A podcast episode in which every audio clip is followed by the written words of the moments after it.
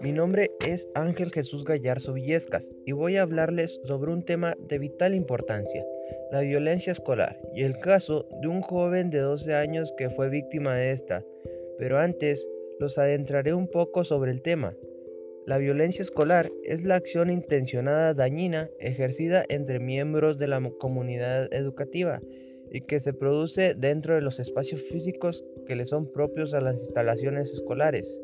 Bueno, ya dicho esto, les contaré el caso de Héctor Alejandro Méndez, Ramírez, que falleció en Ciudad Victoria, Tamaulipas, a causa de bullying, pues cuatro de sus compañeros lo tomaron de los brazos y los pies, en una práctica a la que ellos llaman el columpio.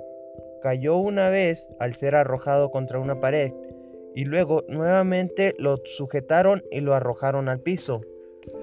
Pero este hecho ocasionó que perdiera el conocimiento y que nunca más volviera a despertar. Y así lamentablemente falleció. Debido a esto, se ocasionó una polémica en la cual los padres pedían pedían justicia por su hijo, pero desafortunadamente nunca sucedió.